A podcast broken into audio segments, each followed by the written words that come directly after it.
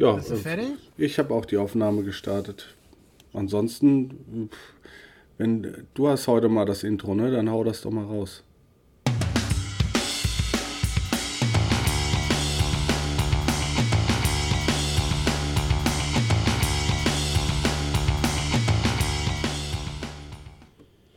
Ja, moin zusammen. Das fühlt sich ja richtig geil an, wenn man das Intro mal hier auch abspielen darf. Ne?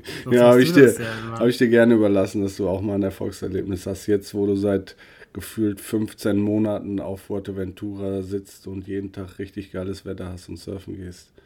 Moin, moin, auch von meiner Seite, alle zusammen. Schön, dass ihr wieder dabei ja. seid.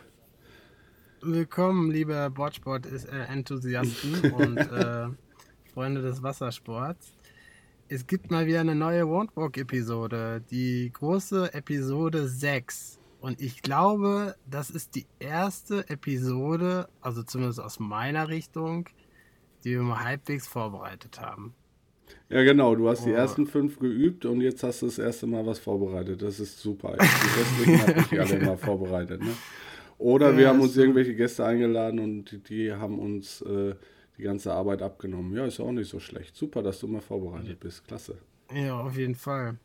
Aber bevor wir in den Podcast einsteigen, in diesen großartig äh, aufbereitet und von mir natürlich sehr hart strukturierten äh, Podcast, wollen wir natürlich erstmal noch mal ein bisschen in die, die letzte Zeit äh, blicken, Sebi. Gab es irgendwas bei dir, wo du sagst, ähm, irgendwie im Wassersportbereich oder auch im Kiten? Ihr wart doch, ihr genau, ihr wart doch jetzt hier ähm, Snowkiten die Tage, ne? Ja, letzte das Woche. Hast du doch bei Instagram. Letzte Woche Sonntag äh, war genug Schnee und Wind.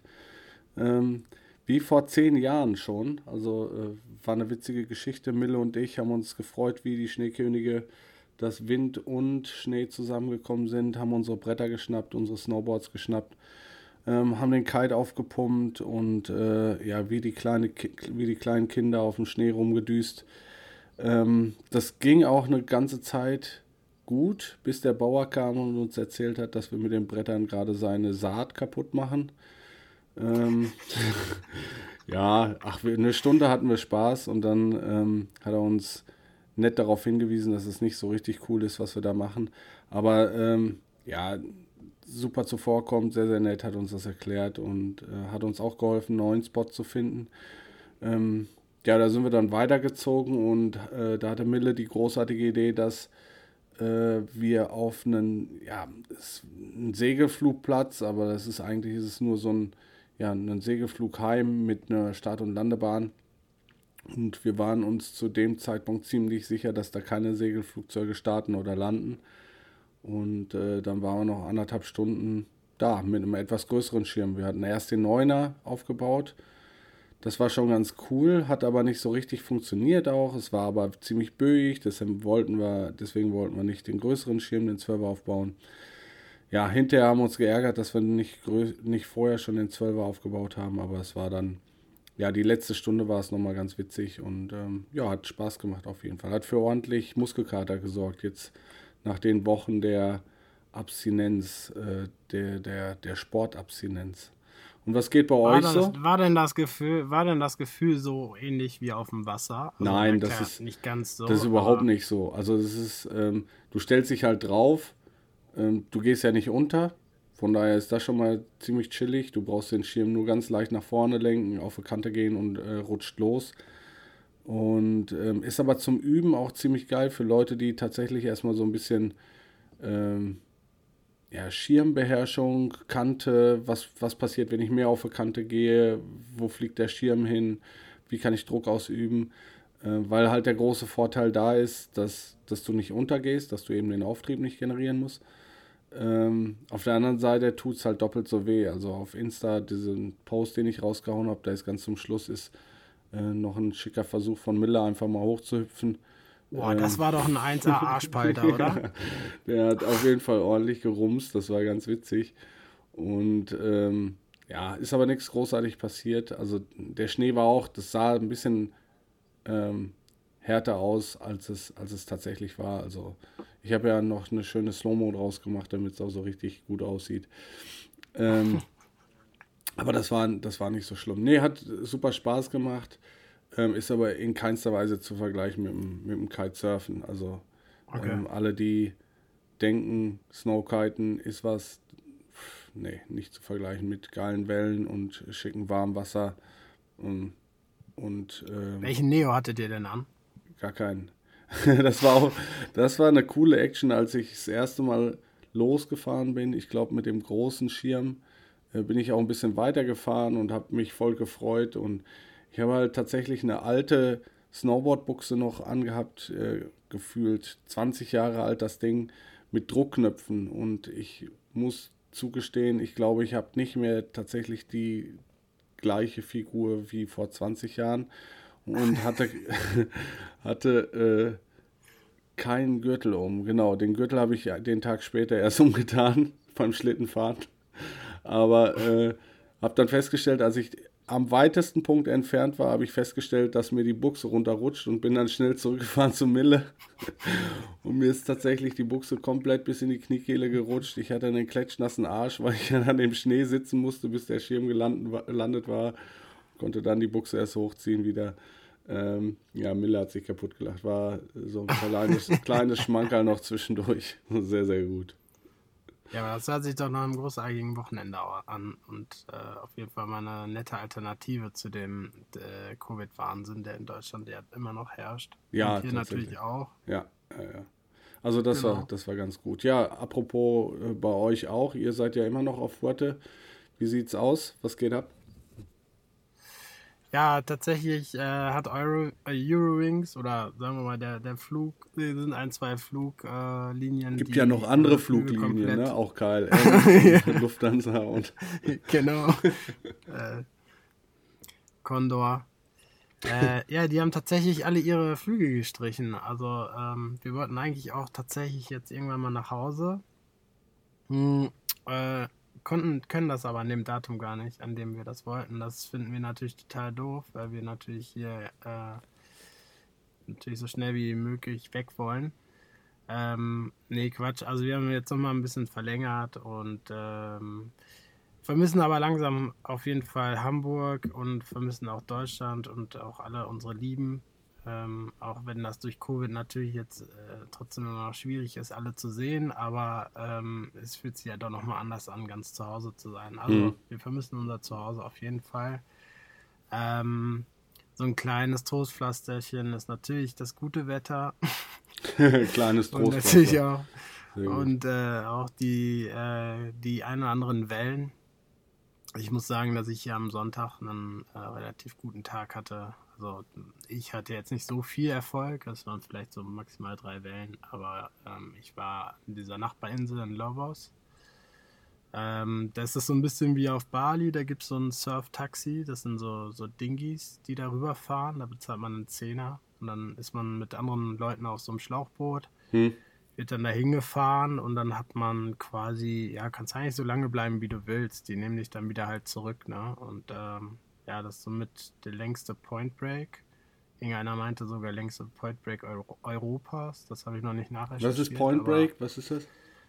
Genau. Ähm, ja, im Prinzip gibt es ja verschiedene Wellenarten. Einmal, ähm, was auf dem Sand bricht. Das ist da meistens ist da eine Sandbank äh, dass es dann über so eine Sandnase läuft. Und ein Point Break ist tatsächlich so, wie man das eigentlich aus diesen ganzen High-End-Surf-Videos kennt, dass es halt an einer Stelle fängt das an zu laufen und dass es dann wie an so einer Perlenschnur entlang läuft. Und das ist ein Point Break. Also es gibt okay. einen Punkt im Wasser.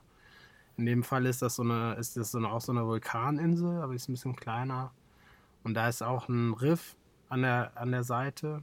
Und wenn das halt ganz, ganz groß ist, äh, von den Wellen her, dann läuft die Welle komplett an der Insel vorbei. Ach krass. Und äh, das ist natürlich super, super, super faszinierend. Also äh, es gab äh, Tubes und Barrels, also es äh, hat wirklich richtig sauber gebrochen, dass da so eine Röhre entstanden ist. Da warst du aber alleine oder, ähm, oder also als. Nee, ähm, den, die, das, da müsstest du ja quasi ähm, ja, nee, das geht nicht mehr, da alleine zu sein. Das hat sie natürlich schon so über die Jahre rumgesprochen. Das ist schon ähm, da auch ein Local Hunt. Da sind relativ viele Einheimische gewesen, ähm, sind aber auch noch sehr viele Touristen hier, muss ich sagen. Mhm. Ähm, das flacht gar nicht abgefühlt, sondern ist irgendwie gleichbleibend stetig. Und ähm, nee, da waren sehr, sehr viele Menschen im Wasser. Und das ist natürlich bei so einem Spot, der sehr beliebt ist, der sehr gut läuft, natürlich umso schwieriger, da was abzugreifen. Ja. Und es ist tatsächlich so, da gibt es dann verschiedene Stellen an dieser Welle, wo man einsteigen kann. Und instinktiv hofft man darauf, dass einer fällt ah, äh, okay. oder die Welle halt nicht bekommt. Oder ähm, es war jetzt in dem Fall so, je nach Gezeitenstand, dass die Sections manchmal dann wieder zugemacht haben, also dass der Surfer die Welle gesurft ist und dann kam eine ähm, Sektion der Welle, die quasi vor ihm zusammengeklappt ist und dann konnte der da quasi nicht mehr weiter surfen und wenn man dann weiter, also weiter drin gesessen hat, konnte man die dann quasi anstarten und ah, surfen. Okay. Ja. Das Glück hatte ich irgendwie ein, zwei Mal. Ja, genau, das war Sonntag auf jeden Fall das Mega-Highlight für mich. Ich muss auch sagen, dass ich äh, schon länger nicht mehr solche perfekten Wellen gesehen habe. Und das ist ja auch schon geil, irgendwie da drin zu sitzen, Stimmung mitzubekommen. Und es war auch echt nicht klein, es war bestimmt so mehr als über Kopf hoch. Mhm. Also war schon so zwei Meter. Also 1,56 Meter. ja, genau. genau. Und äh, ja, das war eigentlich so mein Wochenhighlight, würde ich mal sagen. Sonst ist hier gerade Kalima, das ist ja dieser Sahara-Wind, der so aus dem Südosten dann hier rüberkommt. Und da ist alles mit äh, Staub bedeckt. Okay. Die ganzen, äh, man muss am besten immer die ganzen Sachen reinholen. Was aber den Vorteil hat, dass wir Südostwind haben, dass wir an der North Shore, hier an der Nordküste, ähm, dann zum Teil halt Offshore haben. Und das ist natürlich wieder cool, weil die Wellen dann dementsprechend auch wieder sauber brechen. Mhm. Und die Wellen heute waren hier auch wieder sehr groß. Ähm, Nele war heute Morgen einmal drin, hm, hatte ein, zwei äh, von den größeren Wellen, aber es war schon, ja, schon sportlich gewesen. So. Und sonst muss ich sagen, haben wir uns hier, gibt es hier natürlich auch ein bisschen Alltag. Ich hänge hier nicht nur ab, es äh, wird hier auch gearbeitet. Und ähm, genau. Ja, das ist, äh, das ist noch ein, ein, geiler Punkt. Irgendwie, da habe ich jetzt mit ein, zwei Leuten äh, mal drüber geschn geschnackt. Es ist ja tatsächlich so, dass wir ähm, uns nicht nur in den Sportarten auch unterscheiden, auch in unserem Lebensstil und in der Art zu arbeiten. Ich eher der konservative Maschbau-Freak, der sein 9 to 5 ähm, lebt und du der äh, Lebemann auf Fuerteventura mit deinem Digital Nomad Leben fast. also wenn ihr nicht das Domizil Ja, das hat sich ja jetzt erst so ergeben, ne? Ja, ja, aber ähm, es ist ja schon, schon geil, dass du das äh, so ausprobierst und, und äh, probieren kannst und, und das so, ja, im Grunde genommen durch Corona bedingt ja auch noch mehr, noch geiler funktioniert. Ähm, das ist schon, schon cool zu, zu sehen und zu erleben, wie das bei euch funktioniert und dass das funktioniert und äh, ähm, ja, wie man, wie man auch so da arbeiten kann. Ne? Also es ist halt heutzutage ja kaum noch nötig, dass du irgendwo in einem Büro rumhängst. Selbst ich stelle ja fest, äh, mehrere Wochen jetzt schon im Homeoffice, dass es nicht mehr nötig ist. So kann man das natürlich geil verbinden und vielleicht ähm, ergibt sich das ja bei den unterschiedlichsten Jobs auch nochmal, dass man wirklich diese, diese, ja, hört sich so mega abgedroschen an, diese Work-Life-Balance-Geschichte, aber tatsächlich solche abgefahrenen, guten Natursportarten äh, mit einem normalen Job auch verknüpfen, verbinden kann und trotzdem beides noch gut organisiert kriegt. Also schon, schon eine coole Sache, finde ich geil. Ja, auf jeden Fall. Also ich denke, dass da Covid ähm, äh, natürlich in der Richtung ein bisschen ähm, was ausgelöst hat, dass jetzt diese digitale Umstellung in Deutschland zumindest äh, jetzt endlich mal so vorankommt, mhm. ne? weil eigentlich diese Sachen hätten ja schon viel früher passieren können. Ja. Ähm, auch diese strukturellen Meetings, dass Leute wirklich von A nach B fliegen, um sich zu sehen, um eine Sache abzuklären, was sie eigentlich via Zoom oder Skype machen könnten, theoretisch, sage ich jetzt mal. Da ging es halt in der Vergangenheit immer groß um Vertrauen, ne? aber viele Sachen, würde ich sagen, kann man eigentlich digital gut ab, äh, abstimmen. Ja, definitiv. Das geht alles so. Aber klar, muss, ähm, das Grundvertrauen muss halt da sein, ne? Und das äh, ist natürlich immer, kommt immer auch ein bisschen auf die Unternehmensgröße an und auch ein bisschen Disziplin der Mitarbeiter, aber ja, soll jetzt hier nicht so ein großes Thema werden, denke ich. Aber ähm, auf jeden Fall, äh, ich freue mich auch mega darüber, dass das so funktioniert gerade. Ähm, man kommt, also, ähm, und das Schöne ist, man, man kann das eigentlich auch gut organisieren, so. Mhm. Also, dass, das, dass beides noch funktioniert. Wäre cooler hier, wenn die Zeitumstellung genau andersrum wäre, weil ich dann halt mehr Zeit hätte, morgens ins Wasser zu gehen. Dann müsste ich nicht so früh aufstehen. Mhm. Aber ähm, das ist ja ein anderes Ding. Genau, und ich denke, ja, es gibt, also das, was wir ja gerade machen, haben andere Leute ja schon vor uns ja auch voll oft schon, glaube ich, gemacht. So. Also, ja, klar. Ja, dem, ja, aber es ist halt geil eigentlich. Also es ist wirklich, wirklich super cool, dass das so funktioniert. Ähm, andere Sache. Ähm, sag mal, hast du schon Feedback gekriegt zu unseren, äh, zu unseren Folgen? Ich noch nicht. Also natürlich mal von Vatern, der einen, einen Post äh, auf unserer Homepage abgelassen äh, hat. Von, von, von Alex haben wir Feedback bekommen, den habe ich auch direkt genau. Äh, zurückgeschrieben. Ah, okay quasi ein Nachbar von dir. Ja. Ähm, sonst haben wir leider nicht so viel, haben wir nicht so viel von euch. Ja. Aber wäre cool, wenn ihr irgendwie mal was schreibt oder so. Ihr genau, könnt gerne haut doch mal was raus. Was auf dem, auf dem Blog was schreiben oder auch gerne bei Instagram irgendwie was posten, wo wir uns richtig, richtig, richtig derbe drüber freuen würden. Das wäre was bei Apple ähm, natürlich oder bei Spotify irgendwie nochmal reinschreiben. Ich weiß gar nicht, da bin ich gerade gar nicht, weil ich gar, ich habe Spotify gar nicht. Wie kann man denn bei Spotify da überhaupt ähm, auch was reinschreiben? Kann man es bewerten? Ja. ja, ja. Du kannst weil auf jeden bei Fall Apple Sterne. Podcast geht das ja, dass man da was ja, reinschreibt. Ja. Also wo ich, wo ich mega dankbar wäre, wäre, also unabhängig jetzt, beziehungsweise vielen Dank Muttern und Vatern, dass ihr uns darin unterstützt, aber vielleicht auch mal nicht Familienmitglieder da was zu beitragen. Das wäre total cool, dass wir ein objektives Feedback kriegen ähm, ansonsten ähm, haut es einfach raus. Wir haben noch so ein paar, paar interessante Themen, ähm, die, wir, die wir uns auf jeden Fall schon aufgeschrieben haben und wir werden auf jeden Fall weitermachen, ob ihr hört oder nicht. Wir nehmen das einfach alles auf und wenn es einfach nur dokumentiert, was wir gerade für, für witzige Ideen im Kopf haben. Ansonsten ähm, könnt ihr gerne auch mal äh, schreiben, ob ihr uns über irgendeinen Quatsch äh, reden hören wollt oder ob wir uns mal irgendwo schlau machen sollen. Ähm, apropos schlau machen, ich habe mich ja mal schlau gemacht. Ähm, du hattest in der Folge, ich weiß nicht in welcher Folge du, ich glaube es war die erste sogar, wo du gesagt hast, was man alles machen muss, um die Luft anzuhalten, oder?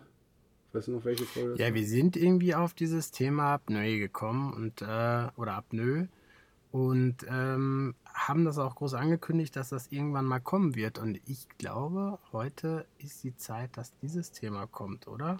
Ja, das Interview habe ich ja tatsächlich schon ein bisschen länger in der Pipeline gehabt. Das war noch zu Zeiten, als die, als die Schwimmbäder offen waren, als ich, als ich meinen Buddy zur Seite nehmen konnte und äh, mal ein bisschen mit ihm schnacken konnte, unabhängig von den ganzen, von der ganzen Action jetzt. Ähm, ja, wenn du willst, haust doch einfach mal raus. Und äh, ja, wir haben uns da mal schlau gemacht. Ja, ist ja im Prinzip ja auch ein Roland, den du da gestartet hattest. Ne? Ich kann mich erinnern, du bist ja extra, hast dir extra eine Zehnerkarte sogar geholt. ja. Ähm, ne? Um gut Wetter Und hast den Kollegen da angetroffen. Ja. Ja, ich, äh, ich spiele das mal. Also wir lassen das mal, machen mal den Einspieler jetzt. Ne? Ja, spiel mal einfach rein. Schnacken wir mal Machen wir gleich mal. Ja. Roland. Heute unterwegs mit Sebi. Ja, also wie ich äh, neu schon angekündigt habe, habe ich es tatsächlich möglich gemacht. Ich bin hier im Schwerter Stadtbad und stehe direkt neben Herrn Hummel. Moin, Herr Hummel. Ja, moin, Sebi. Na, wie ist es denn so? Heute mal nicht zum Schwimmen? Nee, ich hatte Sie ja letzte Woche schon beim Frühschwimmen angesprochen. Ähm, wir würden ganz gerne ein Interview mit Ihnen mal führen. Wie sieht das denn aus? Ja, im Moment habe ich Zeit, ist ja nicht so viel los jetzt. Während Corona sind nur wenige Leutchen da. Ne? Wir haben ja strikte Hygienemaßnahmen. Geht schon, ja, ja. Ja, super. Dann stellen Sie sich doch einfach mal kurz vor für die Zuhörer, dass Sie auch wissen, mit wem ich hier zusammenstehe und äh, dann können wir ja loslegen. Ja, also mein Name ist Horst Günther Hummel. Ich bin seit 32 Jahren hier im Stadtbad Schwerte als Bademeister angestellt, wie schon gesagt, und seit zwölf Jahren Chefbademeister. Ja, zu meinen Aufgaben gehört es, die drei Becken äh, zu beaufsichtigen. In Spitzenzeiten haben wir hier 96 Kinder im Nichtschwimmerbecken und ca. 15 Senioren im 25 Meter Becken.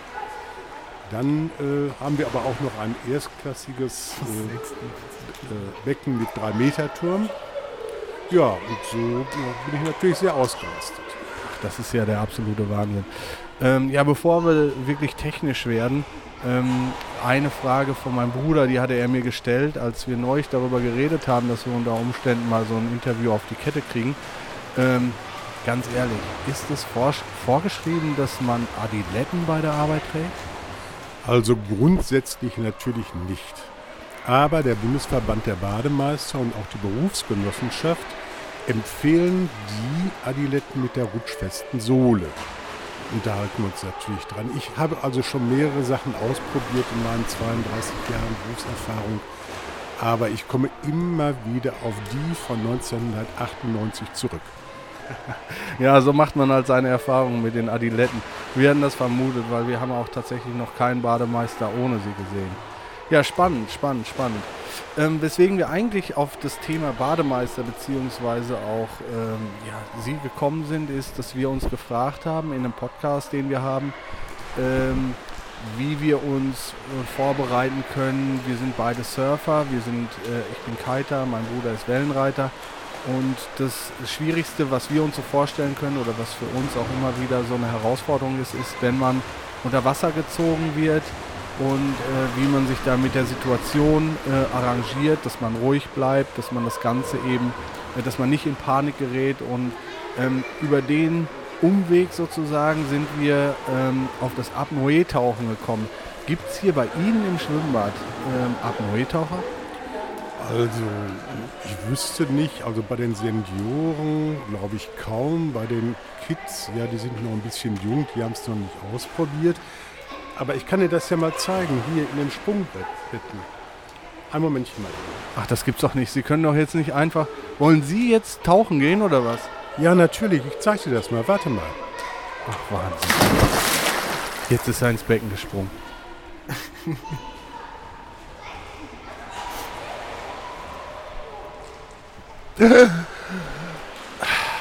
War das jetzt lange genug? Unfassbar. Also ich habe die Zeit gestoppt, das waren locker über vier Minuten. Wahnsinn. Und sie haben da unten am Sprungbecken gesessen, im Springerbecken gesessen und haben sich wirklich nicht gerührt. Interessant. Ich würde jetzt tatsächlich ganz gerne noch den ein oder anderen Tipp ähm, mir aufschreiben und mitnehmen. Vielleicht können Sie mir den im Anschluss an das Interview nochmal geben. Und das würde ich dann mit meinem Bruder besprechen. Ja, aber gerne doch. Äh, fragt doch einfach, was äh, ihr so wissen wollt und ich werde schon mal Antwort geben. Und ansonsten sehen wir uns morgen früh um halb sieben wieder zum Frühstück. Ne? Ja, danke. Vielen, vielen Dank für das Interview. Dann bis morgen früh. Ciao. Rollin. Heute unterwegs mit Sebi. Ja, jetzt wieder zurück in unserem Studio, im One-Box-Studio.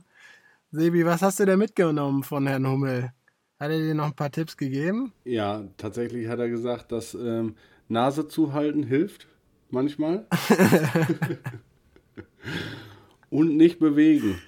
Nee, Quatsch. also, ähm, ja, es ist halt, ähm, es ist halt tatsächlich eine inter interessante Geschichte, dieses äh, Abneutauchen. Und äh, ich denke, wenn man das, wenn man das im Bade, äh, im Schwimmbad äh, regelmäßig trainiert oder sich zumindest ähm, ja, ein paar Gedanken darüber macht, wie man, wie man das üben könnte, wird man mit Sicherheit das ein oder andere ähm, die ein oder andere Situation vermeiden bzw. verbessern können, wo man eventuell unkontrolliert oder untrainiert in, in Panik gerät.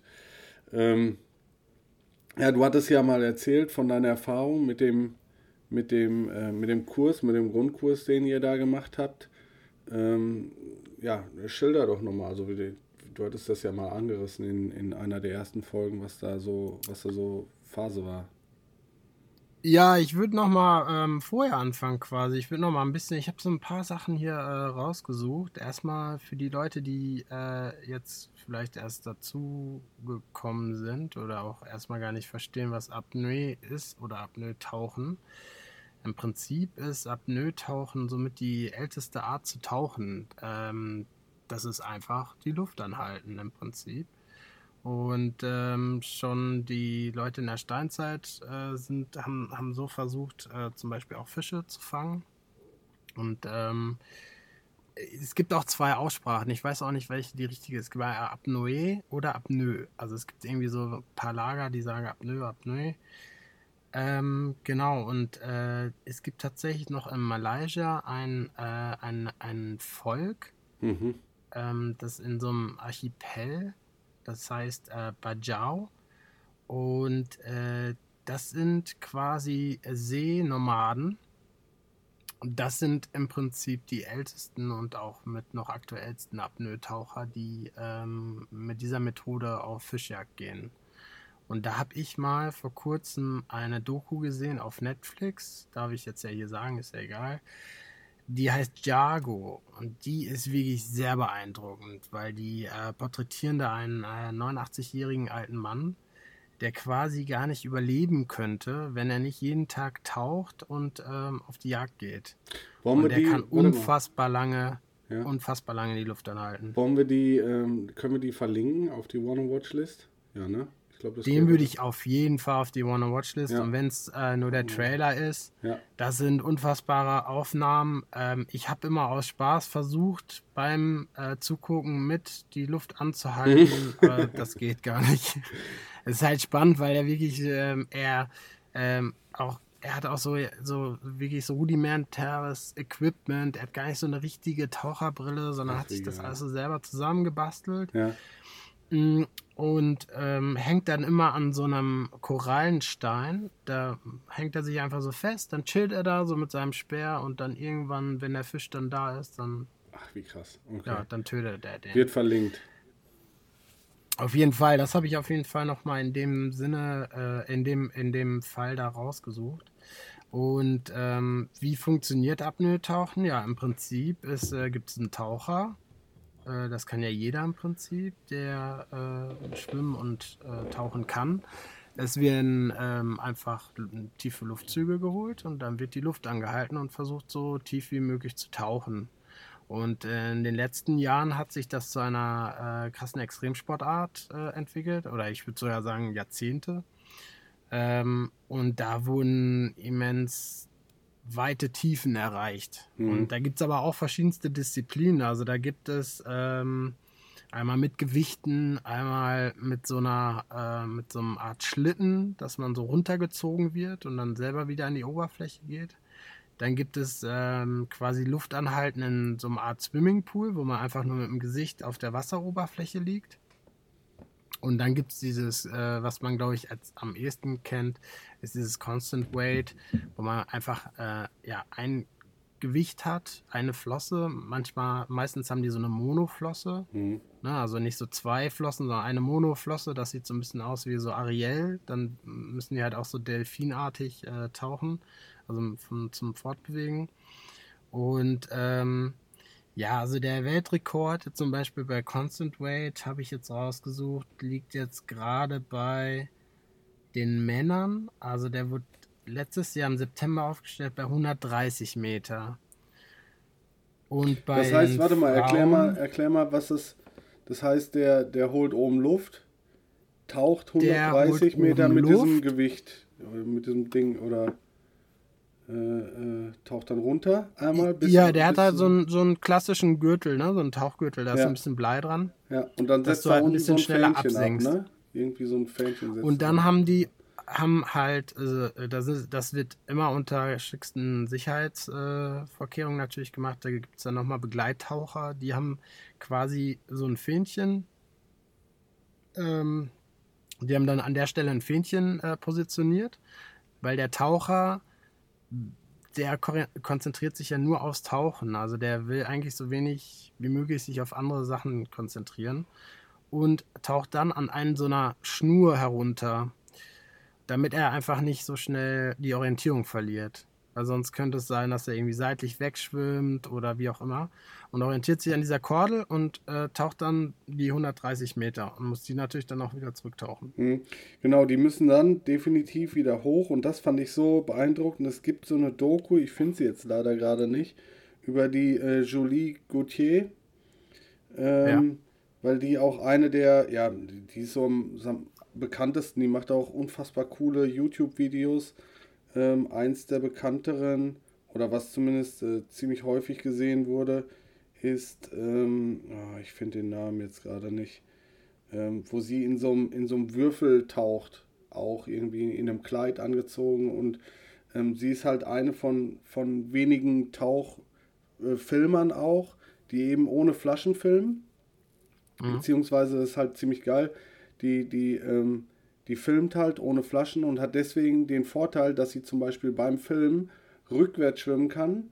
Weil, wenn du mit Flasche tauchen würdest, würdest du, wenn du rückwärts schwimmst und filmst, würdest du die Luftbläschen sehen, die hochsteigen, in der Totalen sozusagen. Und äh, solche Sachen wurden da beschrieben in der Doku. Ich finde die nochmal raus und pack die auch auf die Wanna-Watch-List. Äh, das war auch super, super spannend. Ähm, eben auch, ähm, da wird nochmal so ein bisschen kritisch ähm, ähm beäugt ähm, bei, bei, dieser, bei dieser Doku, ähm, was passiert, wenn die tatsächlich sich übernehmen, beziehungsweise wie wichtig das ist, dass die eben auch äh, mit Bewusstsein oder mit, äh, in, im, mit vollem Bewusstsein wieder an die Wasseroberfläche kommen. Ansonsten zählt der Rekord nicht. Das sind, hat halt äh, ganz ja, gute Gründe, dass die sich eben da nicht verletzen äh, ähm, und auf Biegen und Brechen dann den Rekord brechen. Spannend ist. Ja, halt, genau. Also ja. es ist wohl so, dass in, äh, in der, also Japan, China, glaube ich auch so, da in diesen asiatischen Ländern, dass es relativ äh, boomt gerade, dieser Apnoe-Tauchsport. Hm. Und so wie man das ja generell im Extremsport kennt, sobald da irgendwie ein bisschen mehr Cash äh, fließt, ähm, geht der Sportler natürlich auch immer weitere Risiken ein, um äh, Rekorde zu verschieben. Und da ist das auf jeden Fall gang, also ist es schon öfters so bei so Wettkämpfen, dass dann Leute sich da übernehmen und dann äh, quasi ja an die Oberfläche kommen und dann bewusstlos sind. Ja. Und dann äh, werden die relativ schnell, ja, äh, irgendwie versucht dann, ähm, also sie sind da einen kurzen Moment halt ausgenockt und ähm, werden dann aber schnell aus dieser Bewusstlosigkeit rausgeholt. Ja, aber das, das Schlimme, im das Prinzip, Schlimme ist ja worum es ja beim Apnoe-Tauchen geht. Also es gibt diesen, diesen Breaking Point, genau. ähm, den die Apnoe-Taucher kennen. Und das ist im Prinzip auch so die Herausforderung bei dem Sport, äh, diesen Breaking Point. Jeder hat so seinen verschiedenen Breaking Point. Und dieser Breaking Point ist im Prinzip, wenn der CO2-Gehalt bei dir äh, zu hoch wird, gibt es quasi so ein Alarmsignal im Körper mhm. und der sagt, du musst jetzt Luft holen. Und im Prinzip ähm, kann man diesen Breaking Point aber wohl mit Atemtraining äh, und mit Yoga derartig verschieben, dass man halt länger die Luft anhalten kann. Ja. Und ähm, das ist halt auch das, äh, was mich jetzt auch ein bisschen fasziniert hat bei dem Ganzen ist, ähm, dass das eigentlich im Prinzip dann doch am Ende sehr viel mentales Training auch ist.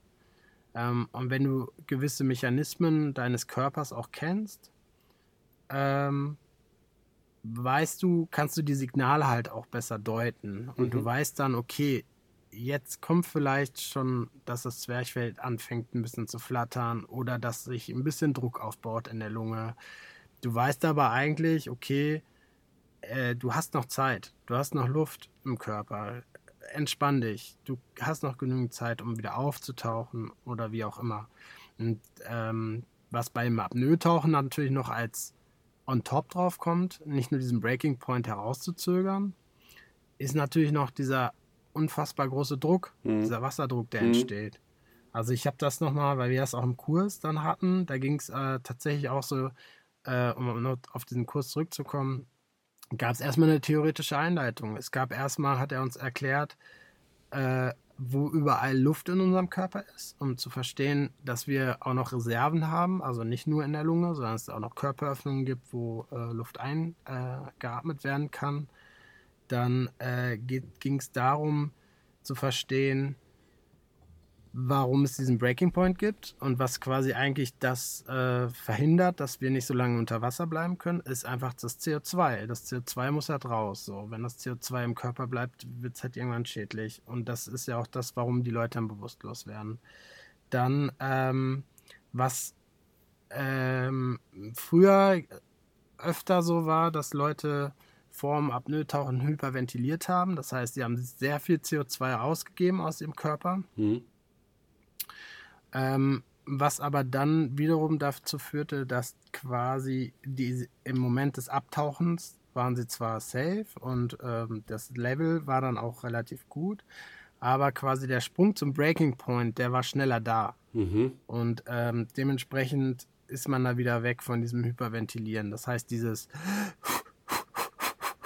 dieses schnelle Ausatmen, mhm. dass man das gar nicht mehr macht, sondern man versucht eigentlich wirklich richtig tiefe Bauchatmung. Wenn man diejenigen, die schon mal Yoga gemacht haben, kennen auch diese Bauchatmung, dass man wirklich durch den Bauch richtig tief ein und auch wieder richtig tief ausatmet. Und vor diesem Tauchgang haben wir das zum Beispiel so gemacht, dass du maximal drei Atemzüge hattest. Mhm. Für, ich glaube, das waren 12 oder 15 Meter, glaube ich, maximal. Und dann, ähm, dass du quasi mit dem ersten hast du dich so ein bisschen reingeatmet, mit dem zweiten wusstest du, okay, jetzt musst du langsam wirklich so viel ein- und ausatmen, dass das für den Tauchgang reicht. Und eigentlich ähm, atmet man dann auch nicht mehr aus. Also man macht den letzten Atemzug und lässt alles an Sauerstoff quasi drin. Mhm. Und was es auch noch so ein Trick gab, ist, dass man auch mal so Luft noch runterschluckt. Mhm. Ne? Also erstmal noch mal die Schultern äh, hochnimmt und dass man so ein bisschen runterschluckt. Also das war jetzt so in dem Kurs, ne? Also ich war, wie gesagt, ich bin kein Profi, das ist jetzt so das Linehaft, wie ich das jetzt alles so erfahren habe und mich da natürlich, nachdem ich diesen Kurs gemacht hatte, war ich natürlich auch ein bisschen angefixt in dem Thema, was man sich halt dann auch so, so rein, reinliest, ne? Ja, aber es gibt halt ein paar YouTube-Videos irgendwie so auch, wo das genau das, was du erzählt hast, so Step by Step nochmal erklärt wird, auch ähm, genau. super spannend zu gucken und was ich halt schon alleine die ähm, äh, diesen, diesen Hinweis zu geben, es gibt unterschiedliche Möglichkeiten zu atmen. Also ich bin jetzt nicht so der Yoga, Yoga-Typ und ich fand alleine diese, dieser Hinweis darauf, äh, atme mit dem Zwergfell oder Zwerchfell und ähm, ähm, atme dann mit der Brustmuskulatur und wie auch immer und dann hinterher so die Kombination daraus. Alleine das, wie viel, wie viel Volumen man mehr dann atmen kann, ähm, ist halt schon echt beeindruckend ähm, um einfach, ja, um einfach zu tauchen. Also mir hat es tatsächlich, nachdem wir darüber geschnackt haben, habe ich das im, im Schwimmbad, ja, Anfang des Jahres oder Mitte letzten Jahres, habe ich das wirklich mal ausprobiert am Beckenrand und konnte auf einmal, ich habe mich immer schwer getan, die 25 Meter Bahn zu tauchen und konnte auf einmal ganz entspannt durchtauchen. Also ganz entspannt ist übertrieben. Natürlich ist man danach außer Puste, aber man hat nicht mehr dieses, dieses Gefühl, dieses, ähm, oh Mann, oh Mann, ich muss jetzt auftauchen, sondern du weißt einfach, das, was du gesagt hast, im Kopf irgendwie dieses entspann dich, bevor du einatmen musst, passiert noch eine ganze, ganze Menge mehr und da gibt es noch viel, viel mehr Phasen, die du durchlaufen kannst und wo du unterdrücken kannst, äh, äh, einfach aufzutauchen. Ne? Und ich glaube, das hilft halt äh, in der Welle, in, in welchen Situationen auch immer, dass du, ich fand den Spruch zum Beispiel von dir oder den Tipp von dir super cool, du wirst gewaschen und du zählst einfach nur mal mit drei, äh, bis drei und ähm, realisierst dann einfach mal und äh, das ist so geil. Du, du kannst es bei YouTube-Videos machen, wenn du Kai Lenny zuguckst, wie er von einer Monsterwelle gefressen wird. Der ist echt nicht viel länger als vier, fünf Sekunden unter Wasser, sondern dann taucht er wieder auf. Ähm, und äh, das ist schon, schon beeindruckend, ne? wenn, wenn du sowas im Kopf dann einfach mal äh, berücksichtigst. Das schon, genau, schon da wollte ich jetzt, da, also da gibt es jetzt noch zwei Sachen, auf die ich dann eingehen würde. Das ist einmal, ich mache das auch, dass ich äh, auf jeden Fall im Schwimmbad mal so Bahn tauche und auch mal zwischendurch gucke, äh, wie lang, wie lang kann ich entspannt im, also im Sommer äh, saß ich zum Beispiel im Springerbecken unten auf dem Boden, so hm. wie Herr Hummels halt gerade, ne? Hm. Ähm, um einfach so ein bisschen Komfort zu sammeln. Mhm. Äh, ganz wichtig ist aber auch für alle, die damit anfangen wollen, dass es äh, tatsächlich eigentlich immer unter Beobachtung stattfinden soll. Ne? Also es gibt da, das haben wir auch in einem Kurs dann noch gemacht, das war eigentlich gar nicht geplant, aber weil wir irgendwie so eine gute Truppe waren, hat er es dann noch angeboten. Haben wir quasi nochmal so Sicherheitsmanöver geübt. Ne? Wie äh, retten wir jemanden? Wie begleiten wir jemanden? Ähm, ich war dann, nachdem ich den Kurs gemacht hatte, war ich noch in Hamburg in so einem, äh, in so einem Schwimmverein für zweimal. Und da war das auch so, dass man immer mit dem Tauchenden, also wenn es jetzt Strecke tauchen war, dass man mit dem Tauchenden ist der eine immer oben mitgeschwommen und die letzten fünf Meter oder zehn Meter ist derjenige mitgetaucht. Mhm. Weil natürlich die letzten fünf bis zehn Meter, also man musste mal vorher ansagen, wie lange tauchst du. Mhm. Also sagst du ja irgendwie, ich habe heute einen guten Tag, ich mache jetzt mal 50 Meter, ne? Mhm. also zwei Bahnen. Ähm, und dann ist ja klar, dass so die gerade die letzten zehn Meter meistens ja die, die kritischen sind. Aber bist du zwei Bahnen und, getaucht? Äh, ja, aber es war mit Flossen. Okay. Krass. Genau. Oh, das ist ja schon nicht so. Aber das habe ich auch schon mal, aber 50 Meter schaffe ich auch ohne Flossen. Echt? Ja. Also ich habe es ich hab's wirklich nach mehreren Versuchen, wo ich wirklich häufiger schwimmen war, habe ich es geschafft, umzudrehen und ich glaube so drei Armzüge. Ich würde jetzt mal so behaupten, ein, ein Viertelbahn ist das vielleicht ein bisschen mehr, ein, ein Drittelbahn. Ja. Ähm, aber äh, viel, viel mehr habe ich bis jetzt noch nicht geschafft. Ich glaube aber auch tatsächlich, also ich mache das, habe das nach dem Training gemacht, da bin ich 40 Bahnen vorher geschwommen. Ähm, ja, ich glaube, genau, das ist nämlich, das wäre nämlich der, genau, CO2, das ist nämlich das nächste, was ich sagen will, hm. ist, wenn Kailani jetzt in Jaws, also Jaws ja diese Big Wave Welle ähm, in Hawaii oder auf Hawaii, oder halt auch Nazari die Leute oder generell die Big Wave Leute oder auch jeder Normalo, der beim Surfen oder du jetzt auch beim Kiten, du darfst nicht vergessen, du hast ja nicht diese, also mhm. du hast ja nicht diese Situation wie jetzt im Schwimmbad. Im Schwimmbad hast du die Situation, ich versuche mich mental darauf vorzubereiten, jetzt 50 Meter zu tauchen. Ich kann mich vorbereiten, ich kann in mich kehren, ich kann versuchen, meinen Puls runterzufahren, ich kann versuchen, meine Herzfrequenz runterzufahren, ich kann versuchen, meine Armbewegung, und das ist ja das, äh, das ist ja das, was du ja beim Tauchen dann lernst. Du musst ja so effizient wie möglich deine Muskeln einsetzen, dass du so wenig Sauerstoff wie möglich halt äh, verbrennst. Ja, ja. Und da fängst du halt auf einmal an, so äh, Armtauchzüge zu machen. Am Anfang machst du irgendwie drei oder bis fünf Stück irgendwie und dann sagst du dir, okay, nee, du kannst eigentlich nur zwei machen und die müssen halt so effizient sein, dass du halt dann die Meter damit machst. Mhm. Das ist die Laborsituation oder auch ich zu Hause habe das halt auch hin und wieder, dass ich mal so ein bisschen Luft anhalte und das halt mit so einem Timer tracke, um zu sehen, so ja, wie bin ich gerade drauf. Ähm, da merke ich, wenn ich das öfters hintereinander mache, dass dann die Zeit sich verlängert, weil ich mhm. dann irgendwie so mehr da reinkomme. Aber das, was du zu Hause und im Schwimmbad hinkriegst, das kriegst du ja nicht in der Welle hin. Mhm. du, also wir haben ja immer noch, dass wir die Welle anpaddeln. Also erstmal bist du eher die ganze Zeit in Bewegung. Dann bist du dabei, willst die Welle kriegen. Dann geht dein Adrenalin hoch. Du bist mega euphorisch, weil du jetzt gleich diese Welle reiten wirst. Dann merkst du aber auch, fuck, ich bin viel zu spät. Die Welle ist viel größer, als ich dachte. Sie wird richtig schnell hohl. Ja, du kannst eigentlich nur over falls gehen. Du kannst eigentlich nur vorne rüberspringen. Mhm. So, das ist ja dann auch noch die beste Situation, weil du dann in der Luft noch die Zeit hast, nochmal einmal zwei Atemzüge zu holen. Und dann kommst du unten auf, wirst derbe gewaschen, also sprich, du erlebst einen Waschgang, wo du nicht mehr weißt, wo oben und unten ist. Am besten machst du so ein bisschen Embryostellung, weil es macht eigentlich keinen Sinn, dagegen anzukämpfen. Das Meer ist auf jeden Fall immer stärker als du. Ähm, dann irgendwann, das mache ich so, machen viele andere vielleicht auch so, suche ich, wo meine Leash ist, also diese Fangleine von meinem Surfboard und orientiere mich dann an der Leash wieder, um hochzukommen, weil das Ding ist, es ist ja meistens immer dieses Weißwasser und im Weißwasser kannst du dich nicht mehr orientieren. Ja, und das Brett ist wahrscheinlich eher oben als du, ne? Genau, das, das Brett ist oben, das schwimmt ja, es, es floatet ja, bleibt oben. Das heißt, das ist eigentlich so der einfachste Weg, wieder an die Oberfläche mhm. zu kommen. Mhm. Ähm, so, das heißt, du hast diesen, du hast die, du hast die Aktion vorher, du hast den Fall, du hast den Wipeout unter Wasser, du hast diese Kräfte, die auf dich wirken.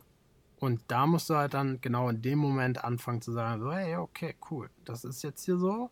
Aber Sebi hat ja auch selber schon erkannt, das dauert hier irgendwie nur drei Sekunden das Ganze und dann werde ich auch wieder Luft kriegen. Und genau da geht es eigentlich darum, dass man vielleicht dieses Apnoe-Tauchen für sich mal ausprobiert. Es gibt tatsächlich auch schon Apnoe-Trainer, die sich auf Surfer äh, spezialisieren mhm.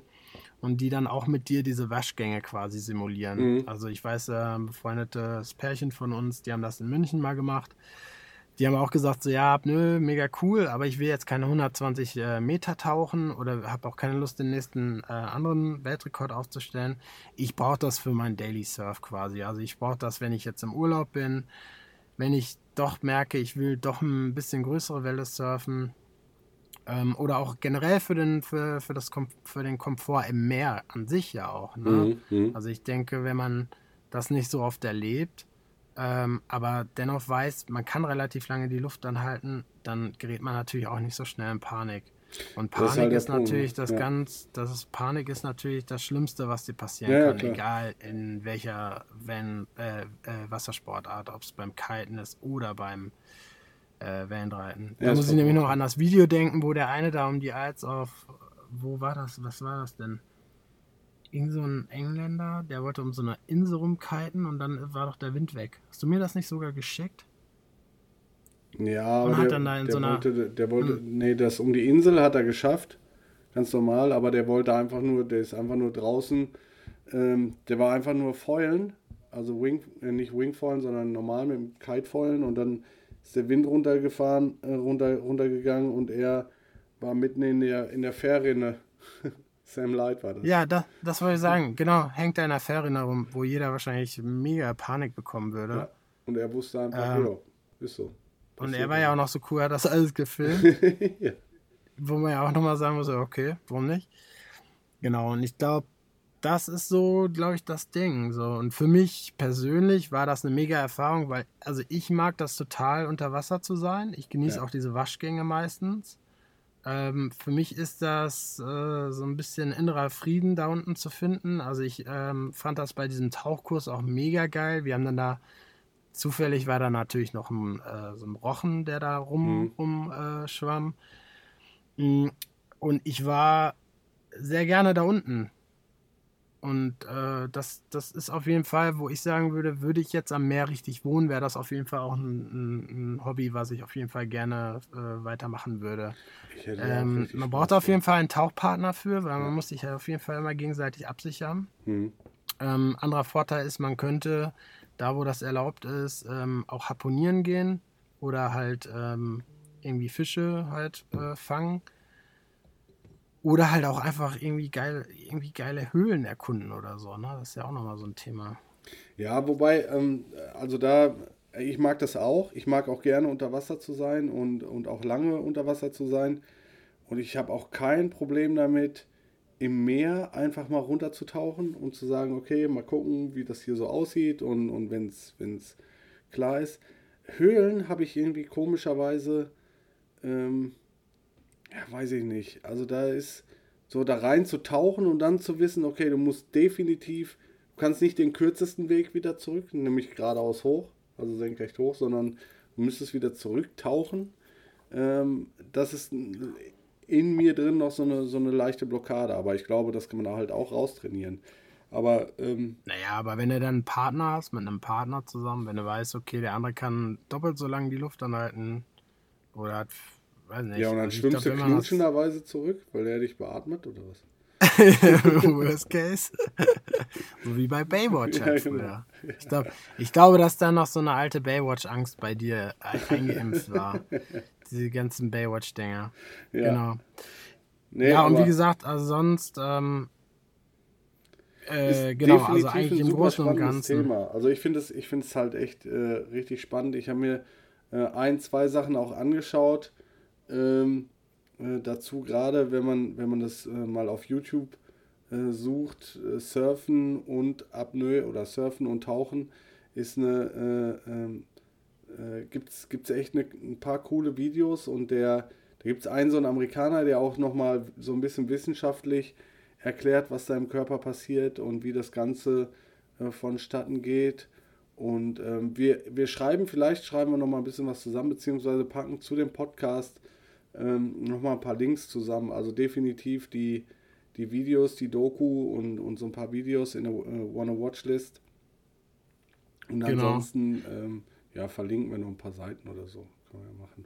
Genau, ich sehe es gerade nochmal. Also, äh, so ein Teil dessen, was ich hier auch gerade nochmal erzählt habe, ist auf jeden Fall auch bei Wave Culture zu finden. Das kennen auf jeden Fall alle Leute, die äh, ins Landreiten einsteigen. Wave Culture war früher zumindest, als es noch kein Internet gab. Also, beziehungsweise als das Internet noch nicht so weit Jahr, verbreitet war, sag ich mal. Letztes Jahr äh, war das das Buch für die Surf-Einsteiger. Okay. Und da standen alle Basics drin. Und äh, ja, die haben auf jeden Fall das auch cool zusammengeschrieben hier. Da wird, glaube ich, auch einer natürlich dann empfohlen für diese äh, Surf-Apnoe-Kurse.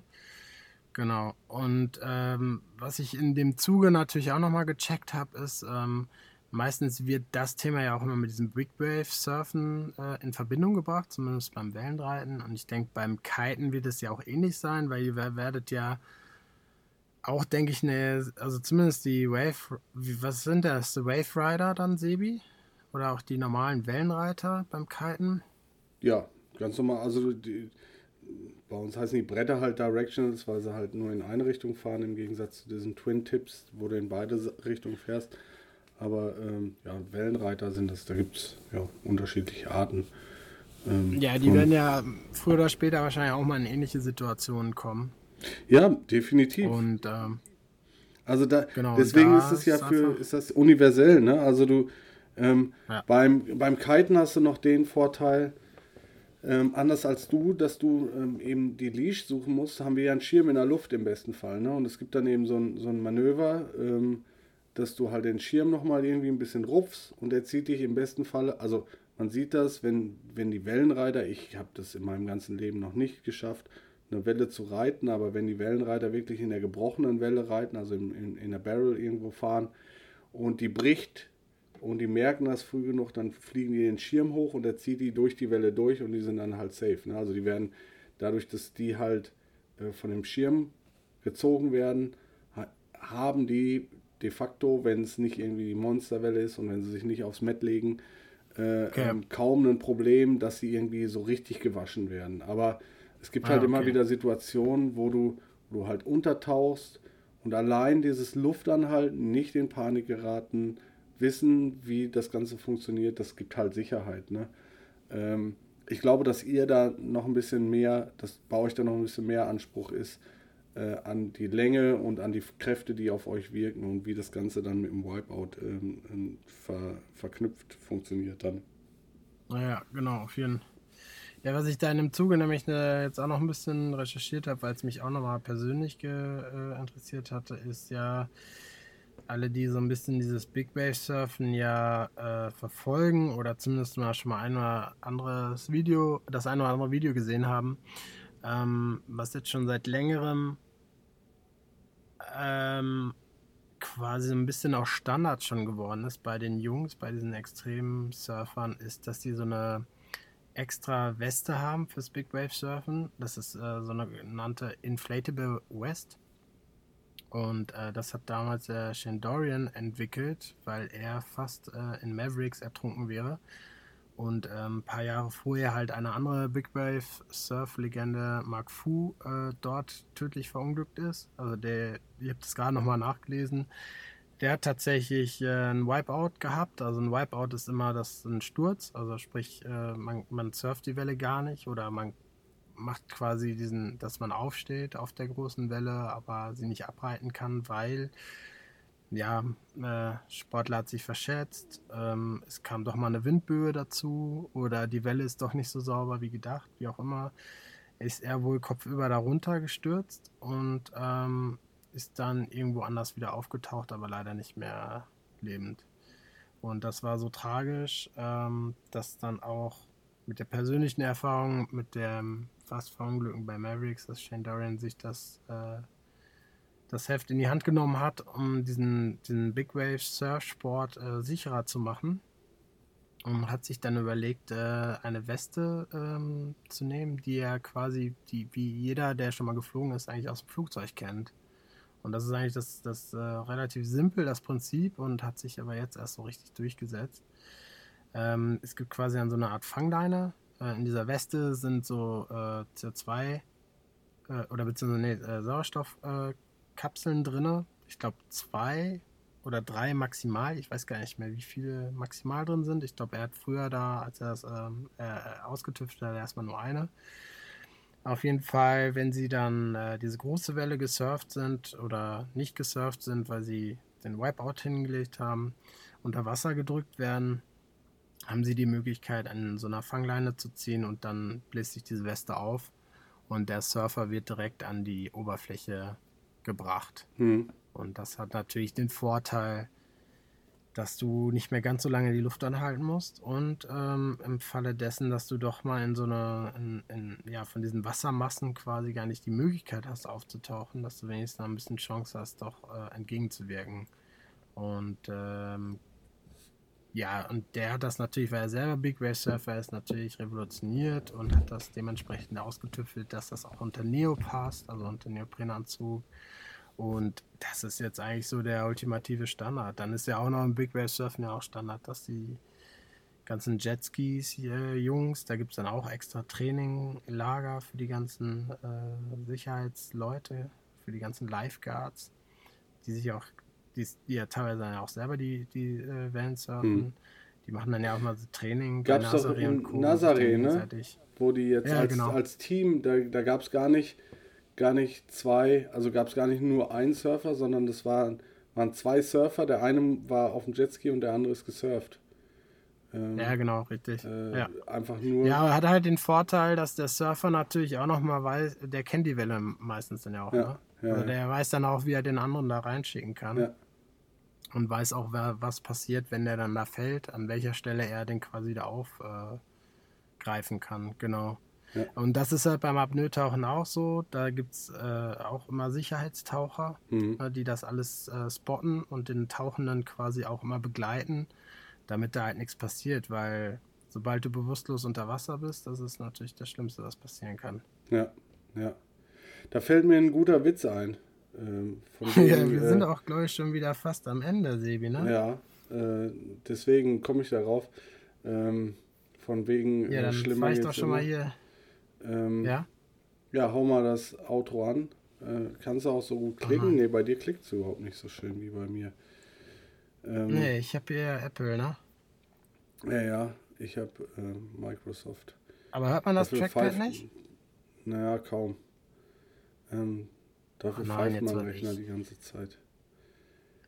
Ja, ich glaube, wir schneiden das einfach hinterher rein, äh, wenn die ähm, schönen Wellen jetzt wieder plätschern. Bis Flo ja, das auf die Kette kriegt. Oh, apropos plätschern, ich muss auch mal plätschern bald. So, jetzt Ja, hier. jetzt geht es ab. Mist. Super, mach vielleicht ein bisschen leiser, dann höre ich mich auch noch. Was sagst du? Ja, jetzt höre ich's. Tatsächlich. Ja, war jetzt nicht so eine emotionale Folge, würde ich sagen. Ne? War eher so eine Wissens, äh, Wissen, Planet des äh, Wissens. Folge. Ja, aber ich wollte noch sagen, von wegen Auftauchen und äh, äh, schwierig und was weiß ich, sagt der äh, Pessimist, schlimmer geht's nicht. Da sagt der Optimist, doch.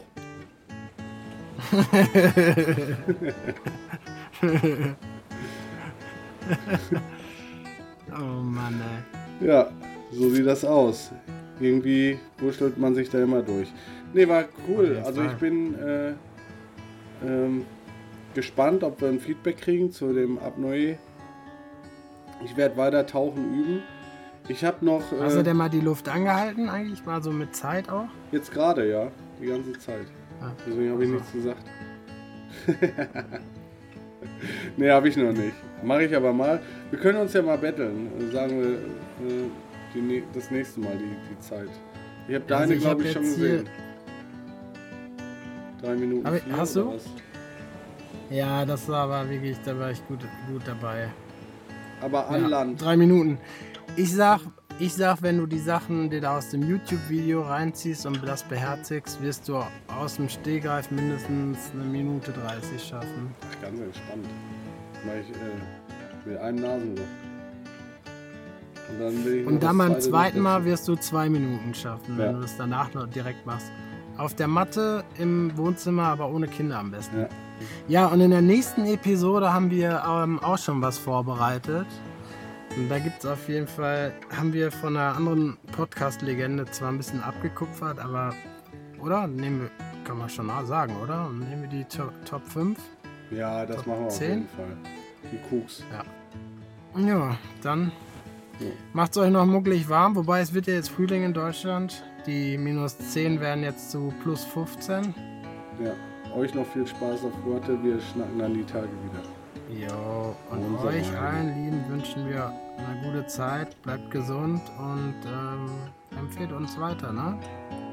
Bis bald. Ciao. Tschüss, Guess.